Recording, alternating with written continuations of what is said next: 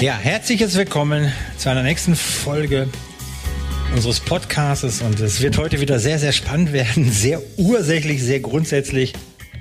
Kasse machen, alles was recht ist. Recht ist Die GOBD, Papier, der Kassensturz, Nachweis, das interne Kontrollsystem, PDF, Softwarebescheinigungen TIFF, und Zugangsberechtigung. JPEG Mit Jürgen Recher. mit Lars Fuhl.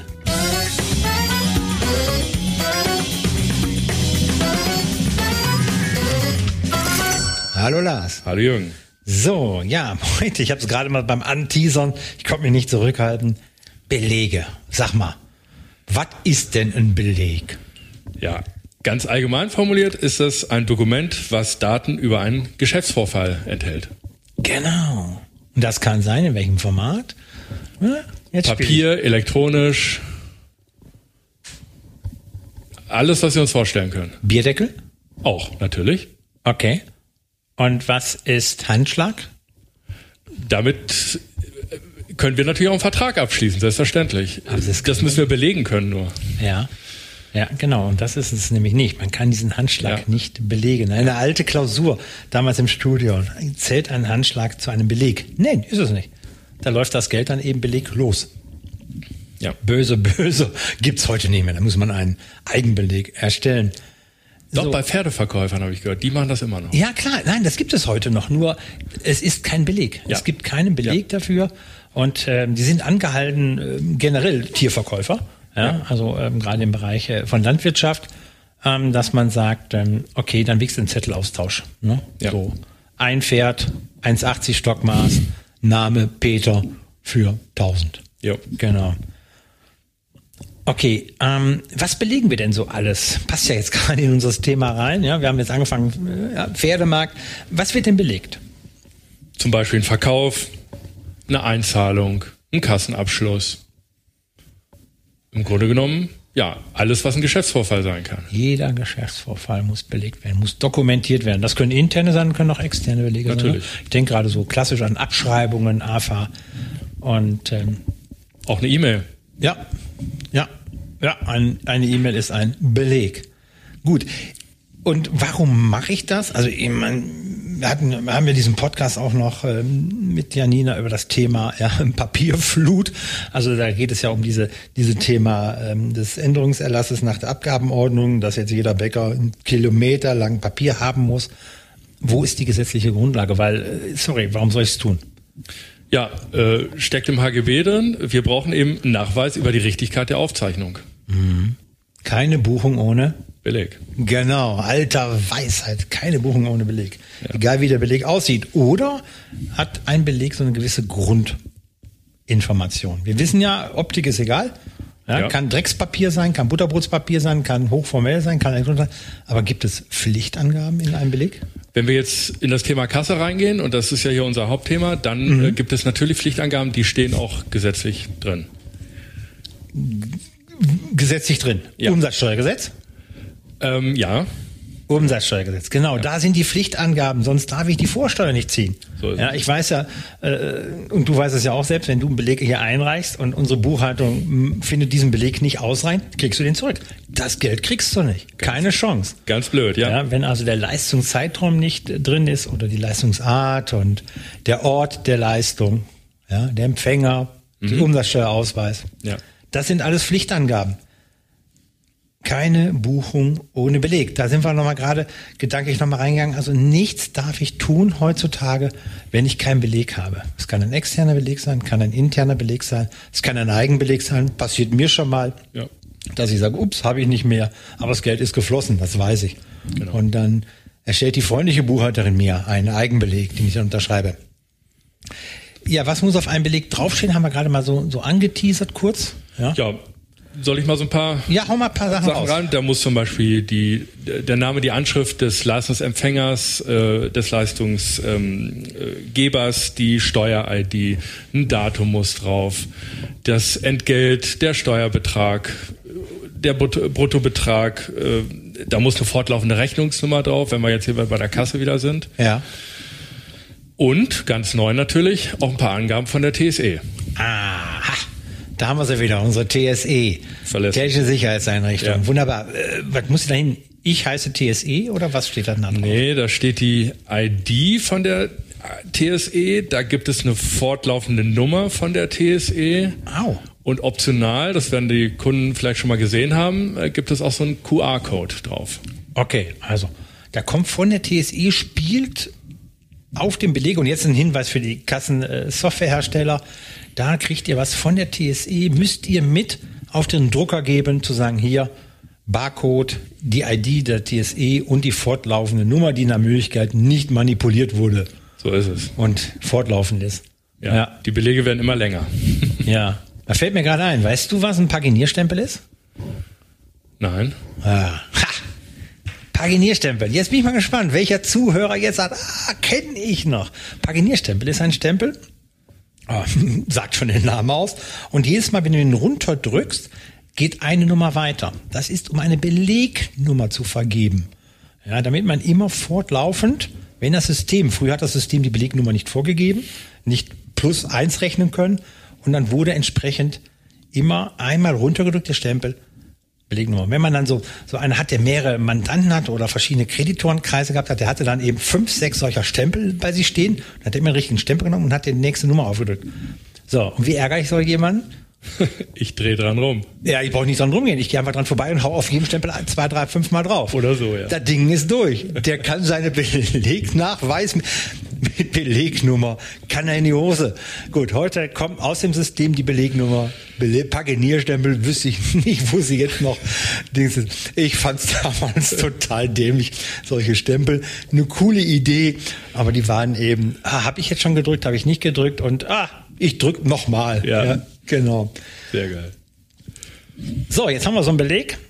Egal, du hast eben gesagt, ob elektronisch oder als Papier, auf dem Bierdeckel. Ich habe angesprochen, PIF, äh, PDF, äh, da gehe ich gleich mal gerne mit dir rein. JPEG. Wie lange muss ich denn so ein Ding aufbewahren? Zehn Jahre. Zehn Jahre. Plus X. Plus X. X, was ist X? Na, dieses Geschäftsjahr noch zu Ende. Das Geschäftsjahr noch zu Ende bringen. Plus X Ja. ist für mich so, ja, such dir was aus. Nein, nein. Nein, nein, genau. Zum nächsten ersten, ersten zehn Jahre. So steht's, ne? In der Abgabenauto, im HGB, überall steht's drin. So lange ist der Beleg aufzubewahren. Wie ist der denn aufzubewahren? Er ist so aufzubewahren, wie er ursprünglich erstellt wurde. Also sprich, wenn ich ihn auf Papier bekommen habe, dann muss ich ihn auf Papier auch aufbewahren. Ich, es gibt heutzutage auch die Möglichkeit, es äh, digital umzuwandeln. Und wenn ich ihn aber digital bekommen habe, dann bewahre ich ihn digital auch. Unveränderbar. Ja, einmal digital, immer digital. Das heißt, ich darf ja nach oben hin ähm, einen Mediumbruch machen. Aus dem Papier darf ich entsprechend elektronisch machen. Ich muss sicherstellen, dass es unveränderbar ist. Das ist klassisch, äh, wenn wir einen Eingangsrechnungsworkflow begleiten und dann testieren, ähm, dass der entsprechend den Grundsätzen der Ordnungsmäßigkeit entspricht, dann dürfen ja die Papierbelege wegwerfen. Ja. Einmal digital heißt nicht, ah, ich kriege ein, ein, ein Dingens per Mail und ich darf jetzt das, die Mail und das PDF löschen und ausdrucken, weil dann gehe ich ja nach unten wieder in den Medienbruch. Das ist nicht einmal digital, immer digital. Einmal maschinell auswertbar, immer maschinell auswertbar. Nach oben keine Grenzen gesetzt, nach unten gibt's, wird's blöd.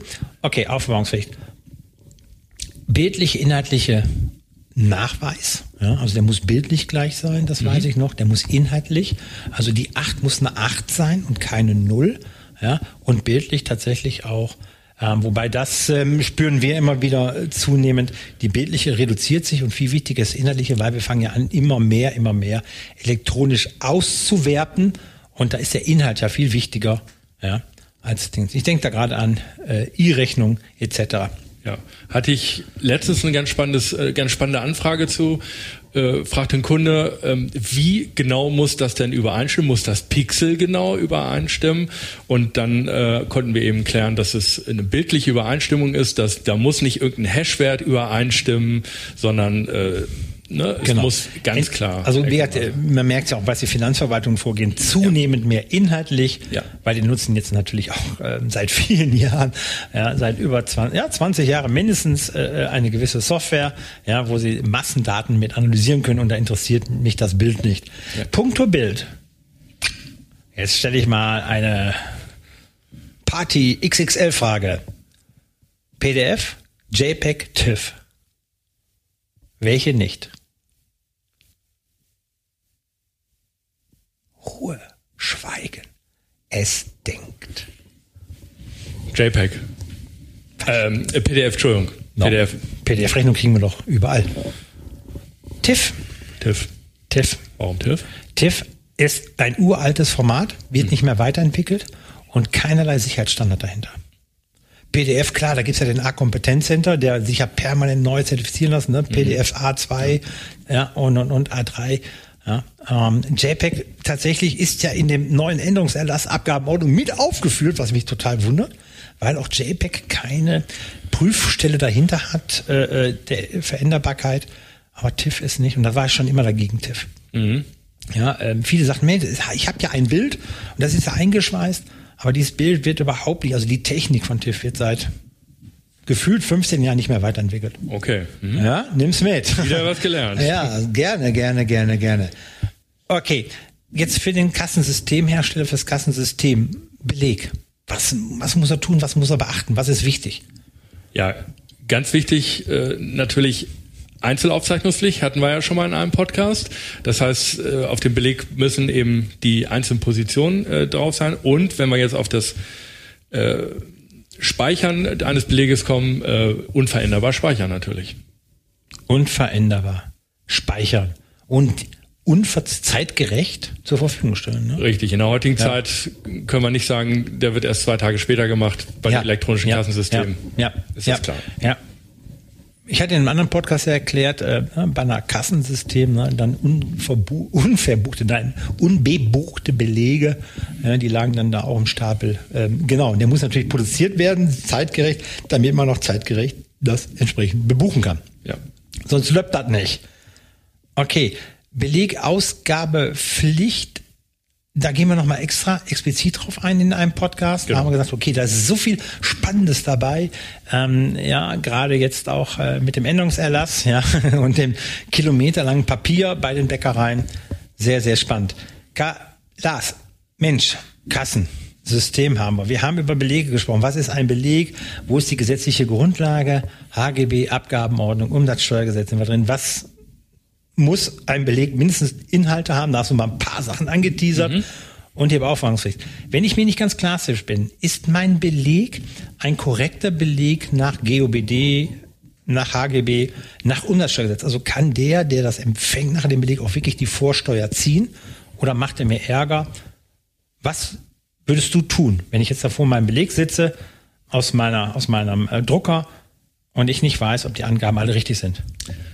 Ich würde nicht, ich werde ganz unkompliziert jemand von der Interref anschreiben, am okay. besten über it-revision.interref.de und dann machen wir einen Termin aus und haben ein Expertengespräch.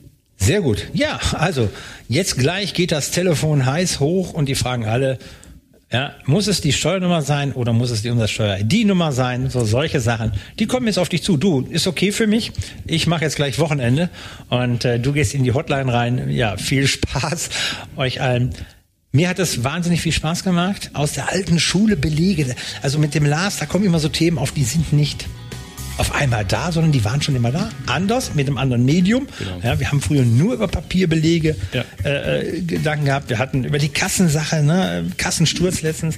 Ja, ähm, das freut mich immer, dass ich nochmal so hinten reingraben darf. Und was weiß ich denn an gefährlichem Halbwissen? Vielen Dank, Lars, äh, Lars für dein Kommen. Siehst, ich bin schon gedanklich ins nächste Podcast rein. Ich wünsche allen viel Spaß beim Hören und ich freue mich auf nächste Woche. Ciao. Tschüss.